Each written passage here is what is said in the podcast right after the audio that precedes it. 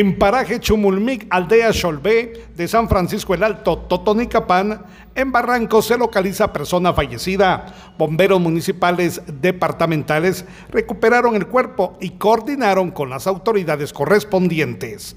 Desde Emisoras Unidas Quichén, el 90.3, reportó Carlos Recinos, primera en noticias, primera en deportes.